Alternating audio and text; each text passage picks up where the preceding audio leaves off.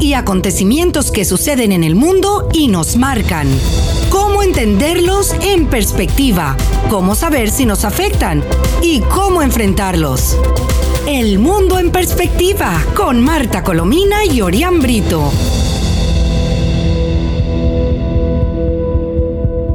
Hola amigos, les habla Marta Colomina y este es el espacio del mundo en perspectiva, que ahora pueden escucharnos todos los días más temprano, a las 7 pm.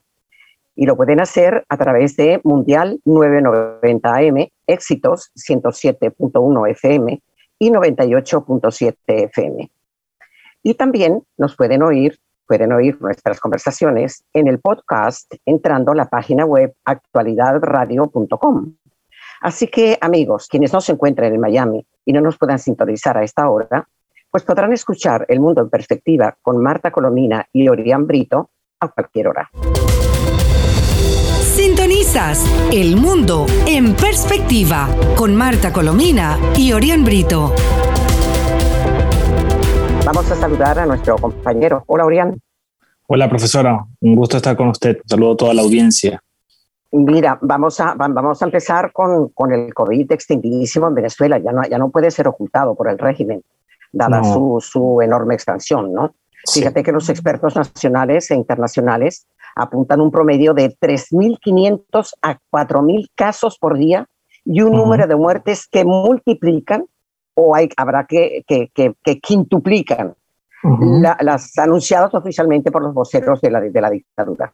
Uh -huh. el, el, el, el, vocero oficial de la dictadura dijo que en las últimas 24 horas había habido 549 casos sí. y 7 muertes, pero es evidente que son muchísimos más, ¿no? Sí. También Médicos Unidos de Venezuela sostenían ayer que el aumento exacerbado del COVID-19 en Venezuela es un hecho real que no puede ser ocultado. Las no. cifras oficiales hay que multiplicarlas por seis según los expertos internacionales y nacionales. El mm. subregistro, señalan, se agrava porque muchos contagiados, como explicábamos el día anterior, se quedan en sus casas ante el temor del hacinamiento hospitalario. Así que, uh -huh. y la organización, por cierto, hoy la Organización Panamericana de la Salud se suma también a la alerta mundial por el incremento de casos del COVID-19 en Venezuela. Quisiera oír sí. tu opinión. Sí, es una situación tan grave, tan grave que, por ejemplo, el, en las últimas horas seis hospitales en uno de, de, los estados mm, claves en Venezuela, todos, pero por supuesto este muy cercano a Caracas, en el estado de Miranda, colapsaron el, la, el, las, uh, lo que son las... Um, Uh, terapias intensivas porque no hay sí. camas y no en hay. las últimas horas se ha, se ha, denunciado además porque esto no escapa a los profesionales de la salud que están atendiendo a los pacientes no tienen los insumos y solo sin haber sido últimas... vacunados sin uh -huh. haber sido vacunados todavía sí y en, las, y en las últimas horas le doy el dato nueve profesionales de la salud han fallecido en Venezuela ya son 396 Claro, y las noticias no las tienes por el chavismo, sino que las tienes por los propios médicos que están aterrados. Esa sí. es la verdad.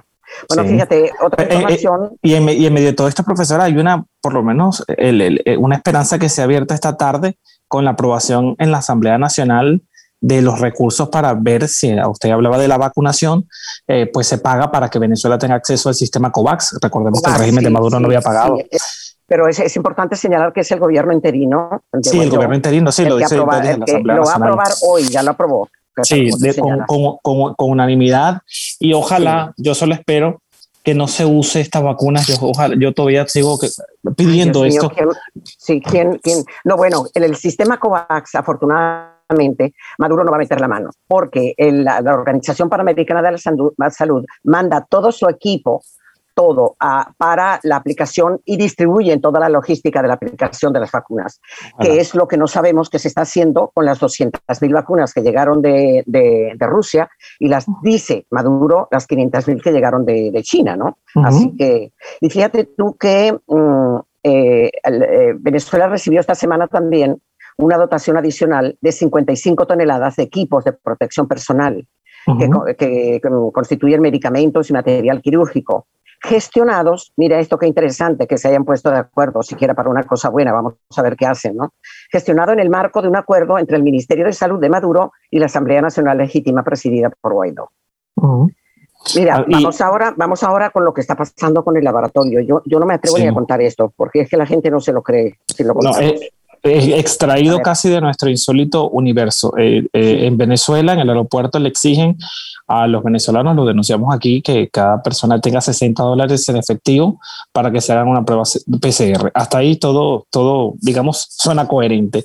El punto está en que la investigación periodística que han hecho varios medios ha revelado que este es un, prácticamente un laboratorio fantasma.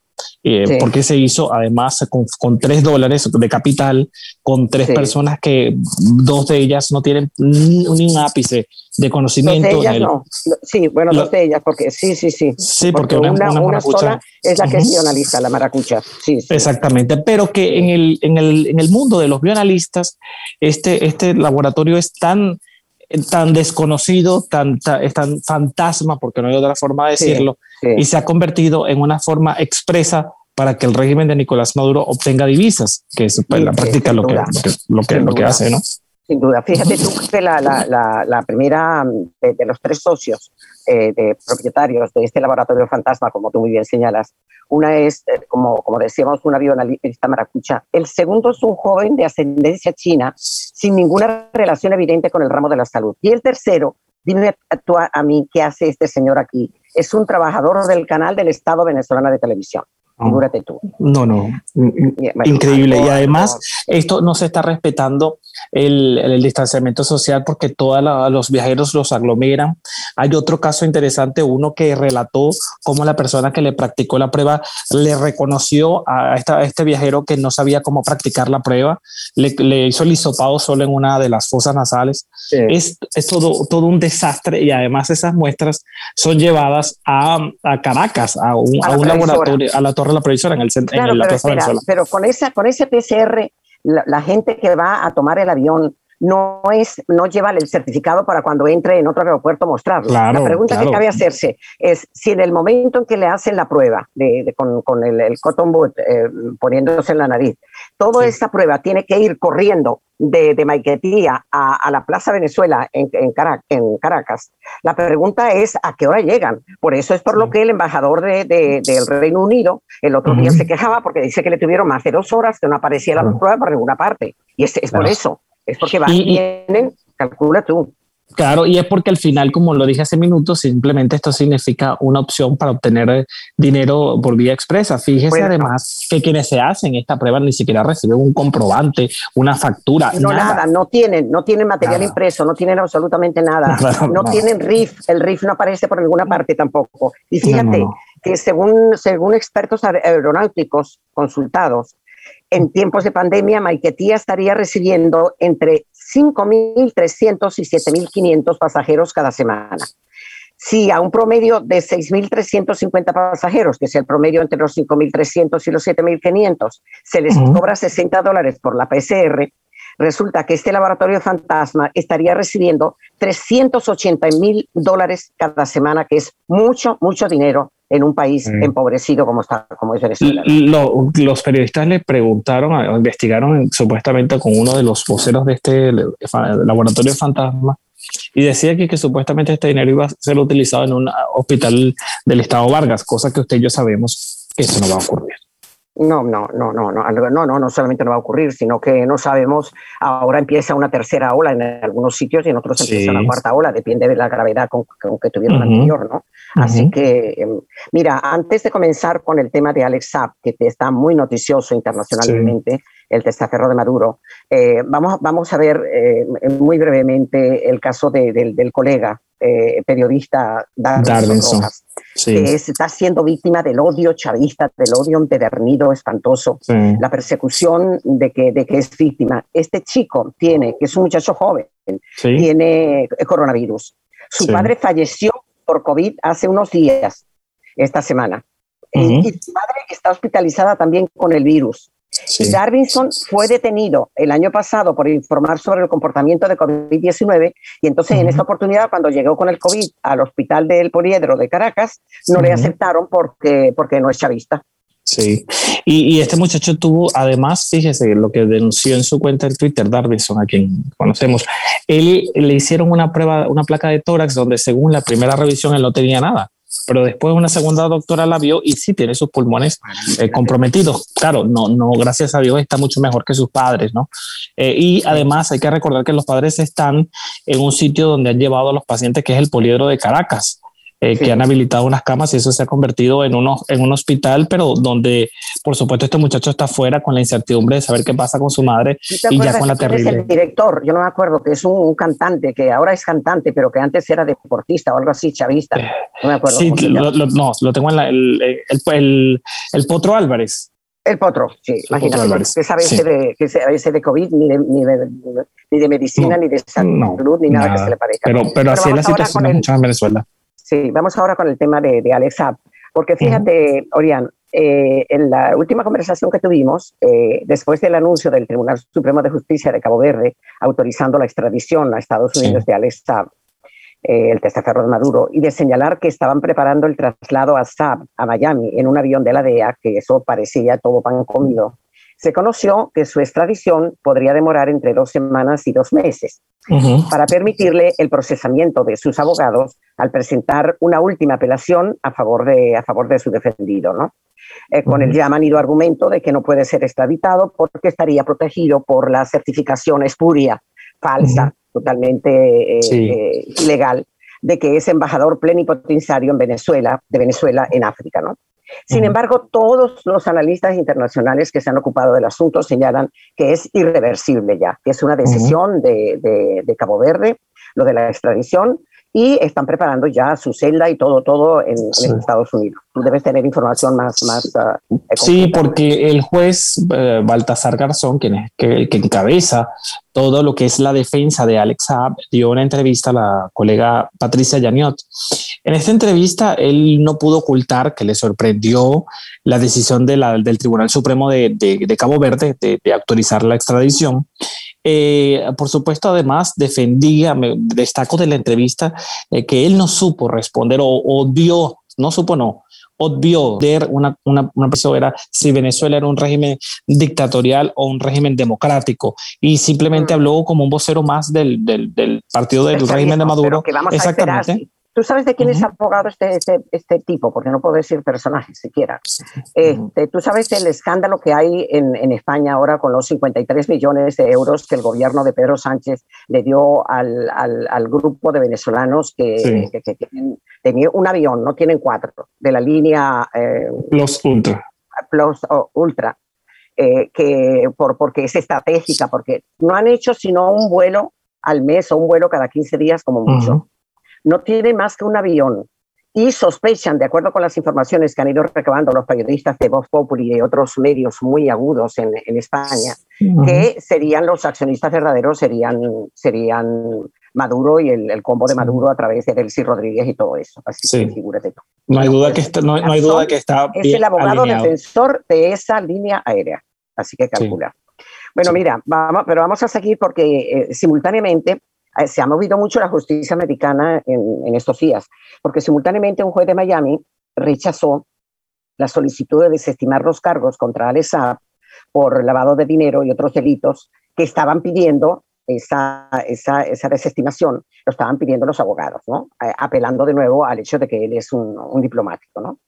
Y esta misma semana el Financial Times denunció que Maduro está utilizando, oye esto, las cuentas falsas de Twitter para ejercer presión en el caso de Alex Saab, quien según los cálculos de expertos en materia penal, Alex Saab podría recibir una pena de más de 100 años de cárcel por los cargos que se le imputan solo en Estados Unidos, porque después van a aparecer otro montón de Colombia que también allí está imputado y en otros lugares, ¿no? Sí, eh, eso lo, lo, decía el propio Roberto Denis de Armando Info. Eh, que contrataron una serie de box en Twitter que son cuentas fantasma que se alinean en un discurso de defensa de Alexa, todos por supuesto pagados por el, régimen venezolano. Bueno, y hay que reconocer que la gente, el equipo estupendo de, periodistas de investigación venezolanos de Armando Infa, Info, fueron los primeros que descubrieron, perdón, los negocios ilícitos de Alexa. Eh, Esta mañana estaba yo comentando en el, en el, en el programa de Julio César Camacho eh, el hecho de que, de que comenzó vendiendo llaveros, vendiendo llaveros y al poco, al poco entonces eh, empezó con eh, con la, con la eh, construcción de viviendas, en, porque se hizo amigo también de, de, de, de Chávez, sí, sí, la sí, construcción del plan vivienda, y ahí comenzó a hacer dinero en, una, señor. en una construcción de la cual no tenía ni idea. Y posteriormente el negocio redondo, redondo fue, y, y además Sí. mafioso y delictivo, fue el de las cajas Sí. CLAP con alimentos, que los compraba ya eh, vencidos, en mal estado, Y a con un sobreprecio. un sobreprecio escandaloso, y bueno, y eso está. Eh, los cálculos, están haciendo muchos cálculos de qué crees tú lo que pasará con Alexar. A ver, Sí, se- eh, según dice que esto pudiera ser una, eh, como usted lo dijo, en dos semanas o dos meses. Lo cierto es que ya hay un avión de la DEA eh, que eh, pues, estaría muy cerca de Cabo Verde a la hora que se federales ejecute. y los federales, exactamente. Él vendría a Miami porque cuando esta primera negociación de la que usted ya hizo mención, que fue sobre las casas prefabricadas con Hugo Chávez, eh, ese dinero con el que se hizo esa negociación pasó por Miami. En consecuencia, el primer caso que Ujú. tiene está acá, por ese sentido viajaría Así directamente aquí y no se descarta que pueda ir a, a Nueva York, a otra, otra eh, de- dependencia eh, judicial. ¿Por qué? Porque, por supuesto, tiene, no es el único, tiene nu- nueve cargos aquí en Estados Unidos. Sí, y mira que se ha movido la justicia norteamericana esta semana, Sí. ¿no? Sí, Porque sí, sí, ya también ellos están ha- notificados. Bueno, ha dictado auto de detención al, al propietario de la empresa de, de los aviones que le prestaban ayuda y viajes a donde no debían a Tarek El Alzaimi y a, y a su testaferro, Samar López, ¿no? ¿no? Sí, y, sí, sí. y está, tiene casi más, de dos años, ¿no? Sí. 55 meses, casi. Desde, 55 desde junio, desde, ju- desde junio.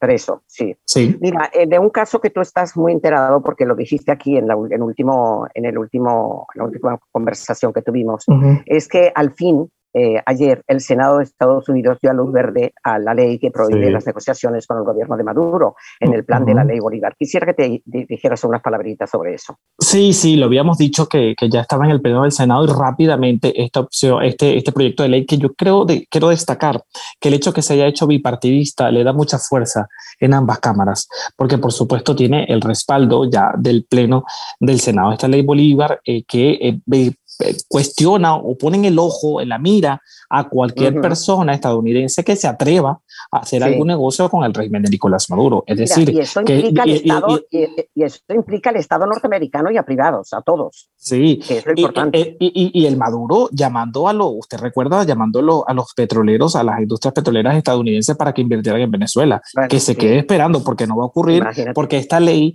eh, pues establece muy claro que está prohibido realizar cualquier tipo de negociación, firma de contrato, en, en negociación, discusión con el régimen de Nicolás Maduro, eh, porque ya evidentemente fue aprobada Sí. en el Senado, ya de ahí a que lo firme eh, Biden, por supuesto, ya, ya es un hecho, porque, como lo dije hace rato, es bipartidista y destaco el apoyo tanto Sí. de republicanos como lo demócratas cual, en lo este, cual es, en este es una gran ventaja, sí. Sí, Fíjate, sin duda. Aquí te saco una muestra hoy de la, del cinismo de Maduro, que se transmite, como tú bien sabes, a través de los medios públicos y privados, que él controla a través de una censura absolutamente férrea. ¿no? Bueno, ayer pontificó un tiempo larguísimo en una cadena con, con este argumento totalmente cínico. Mayoría de los venezolanos ha perdido el 99% de sus ingresos por culpa del imperio. Bueno, de una vez anunció el mecanismo largamente fracasado de- del control de precios, que lo ha puesto siempre y ha sido un fracaso enorme. Eh, y me- hoy, hoy decreta el control de precios y mañana desaparecen los productos del mercado y la hambruna generalizada y la gente protestando en las calles, que es lo que, lo que siempre ocurre, ¿no? Sí, con, sí. una, con una hiperinflación que ya hemos comentado en otras oportunidades aquí, que los tres Sí, bonos monetarios recientemente anunciados por Maduro, un billete de 200 mil bolívares, el otro de 500 mil y un tercero Sí. de un millón de bolívares sumados, no alcanzan ni siquiera un dólar. Así No. que eso les da idea de la, de Y- la y- hiperinflación. y- ¿no? Y además un Maduro que cuenta mentiras al decir que él promete que va a encabezar esta recuperación y que todo se va a empa- emparejar. Esa es la palabra que utilizó. No se va a emparejar absolutamente nada, porque el Sí. régimen de Nicolás Maduro ha cometido los mismos errores, no solo en materia económica, en todos los aspectos, y eso es lo que le ha llevado a su fracaso, no, No, las y- sanciones. Y errores que lo es poco, es una palabra muy elegante, los delitos, Sí. porque lo que, Sí, lo, sí, lo sí. que hace son delitos, un día un- sí y otros también, ¿no? Exactamente. Bueno, fíjate que con noticias como esta, de pronto uno al ver el título, oye, se alegra, oye, será verdad. Resulta que la ONG Control Ciudadano, que preside la experta en asuntos militares, Rocío San Miguel, presentó ayer un informe, un, informe muy extenso, en el que revela que Maduro y Diosdado Cabello están perdiendo influencia sobre la Fuerza Armada que lo sostiene en Venezuela. Tú dices, oye, pero ¿será verdad esto? Entonces tú lees y resulta que uno desemboca en, una, en un surrealismo como que sí confían en Padrino López, el, ministro de la Defensa, que es un personaje absolutamente servil al servicio de todas las monstruosidades de, de, Maduro y compañía. Usted dijo, usted dijo una frase ah, más temprano que era eh, malo con malo igual a malo, ¿no? Algo así, no se me olvidó. Malo al cuadrado, que es peor. Pero sin duda es lo que estamos viendo aquí. Mira, la invitación, eh, aquí tenemos otra cosa de la invitación que Jorge Rodríguez, ¿tú te acuerdas que estuvimos comentando aquí que la Asamblea Nacional Fraudulenta invitó a la cúpula empresarial venezolana, a Fede Cámaras, al grupo de empresarios, para que hiciera propuestas para aplicarlas a través de las leyes y decisiones que tomara la, la, la, la, espuria, Asamblea Fraudulenta del chavismo. Bueno, pues se convirtió en lo que todos sospechamos que se iba a convertir, en una pantomima. Esta semana se conoció la noticia de que las propuestas de Fede Cámaras, que eran, son muy interesantes, además que ya las publicaron en los medios y en las redes sociales, para sacar al país de la crisis, no fueron incluidas en la lista de los asuntos a ser tratados y aprobados por la Asamblea Nacional Chavista. Y Jorge Rodríguez dijo que lo que nadie puede creer es que las propuestas no llegaron a tiempo. ¿Qué te parece? No, por favor, lo que, lo que lo utilizan, lamentablemente, Fede Cámara hizo lo que tenía que hacer, pero los utilizan. Lamentablemente, por eso es que cuando toma la iniciativa uno duda y muchas veces cuestiona, porque la rabia es esto, que uno se sienta a perder el tiempo, porque con propuestas muy serias que buscan es reactivar un aparato productivo, unas industrias que están muertas, que no se tomen en cuenta, es, es, es penoso triste, sobre todo para un país como lo era Venezuela. Intención, nunca tuvieron intención de seguirlas. De hecho, fíjate, no tuvieron tiempo para eso, no, no llegó a tiempo, dice.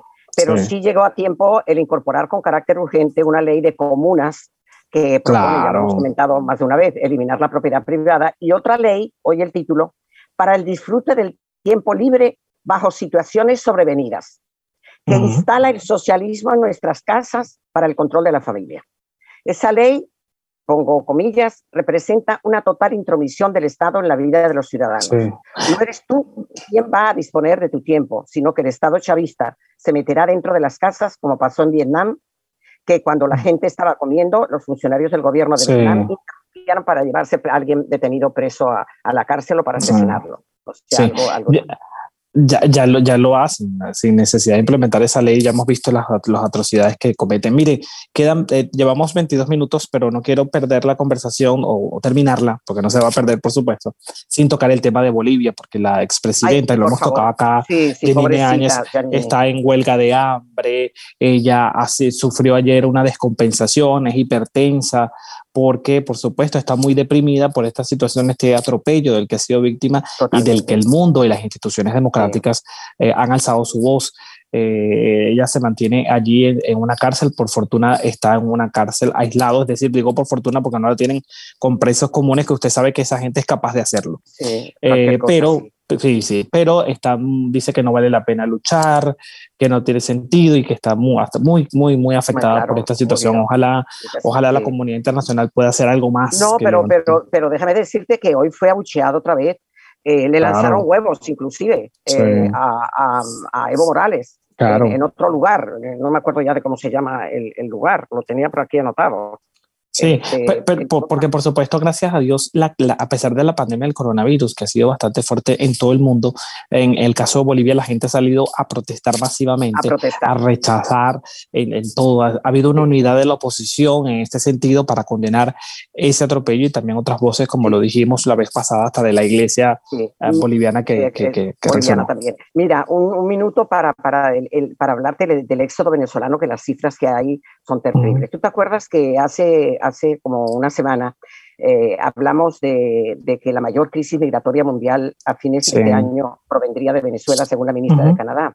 Bueno, pues resulta que eh, ayer David Smolansky, que es el emisario de la, de la OEA para los migrantes venezolanos, el delegado, esta, semana, esta semana dijo, esta semana, lo dijo ayer, que la cifra de migrantes venezolanos sobrepasará los 7 millones a finales de este año 2021. 7 millones. Tú imagínate qué movilización debe hacer no. la comunidad internacional para ayudar a los países hermanos Sí. alrededor que les va a llegar esa, esa, esa mm, eh, tropa enorme de venezolanos hambrientos, desesperados, que por por, por cierto, fíjate que los venezolanos que, que se están regresando de Brasil porque están asustados con el crecimiento de nuevo del COVID en, en Brasil y la aparición de Ujú. nuevas cepas, este, resulta que los pobres cuando llegan eh, los ponen en un sitio que se llama en Puerto Ordaz, Fundación. Armonía, que es un refugio inmundo creado por el gober- gobernador del estado Bolívar, Sí. donde son obligados a hacer cuarentena. Habitaciones con literas sucias, donde se agrupan hasta 8 y 10 personas en una sola habitación, sin ningún control ni protocolo sanitario. Baños con filtraciones y fugas de agua, posetas que no funcionan y mal olor extendido por todo el establecimiento. Que, de, razón. ar- que de- que de armonía no tiene ni el nombre. No, no, no, no, es una, burla. el- es una burla. Bueno, ya, ya vamos a concluir, pero no quiero despedir sin antes de decir que la Casa Blanca, porque hoy fue noticia que en Estados Unidos la caída del, del presidente Joe Biden en la escalera del avión, sí, la Casa Blanca acaba de informar hace minutos que se encuentra bien, que se trató de un error, Gracias. pero bueno, fue una, fue una, fue una Sí. caída bastante, digamos, mediática el día de hoy. ¿ok? Así que Mira, y oigo, de- de- de- así nos corten, eh, voy a decir, el arco minero del Orinoco, eh, Ujú. eh, el- que dice que el régimen de Maduro sobrevive a expensas del saqueo del patrimonio de la nación. sí. Una investigación de SOS Orinoco determinó que la minería ilegal vinculada al contrabando, tráfico de armas y personas, explotación laboral y sexual, constituye la actividad económica más importante en el Estado Bolívar y de la que depende en buena parte los ingresos del régimen de Maduro. qué pena. Ahora tú a El- personaje- no, no, Eh, sí, no. El, legado de la revolución, el legado de la Así revolución. es, así es. Así es. Bueno, vamos a cerrar. Nada, sí. Bueno, despide- despídete tú hoy. Bueno, Hombre. Un placer en nombre de la profesora Marta Colomini, quien les habla Orián Brito. Gracias por acompañarnos y será hasta la próxima en el mundo en perspectiva. Hechos y acontecimientos que suceden en el mundo y nos marcan. ¿Cómo entenderlos en perspectiva? ¿Cómo saber si nos afectan? ¿Y cómo enfrentarlos? El mundo en perspectiva con Marta Colomina y Orián Brito.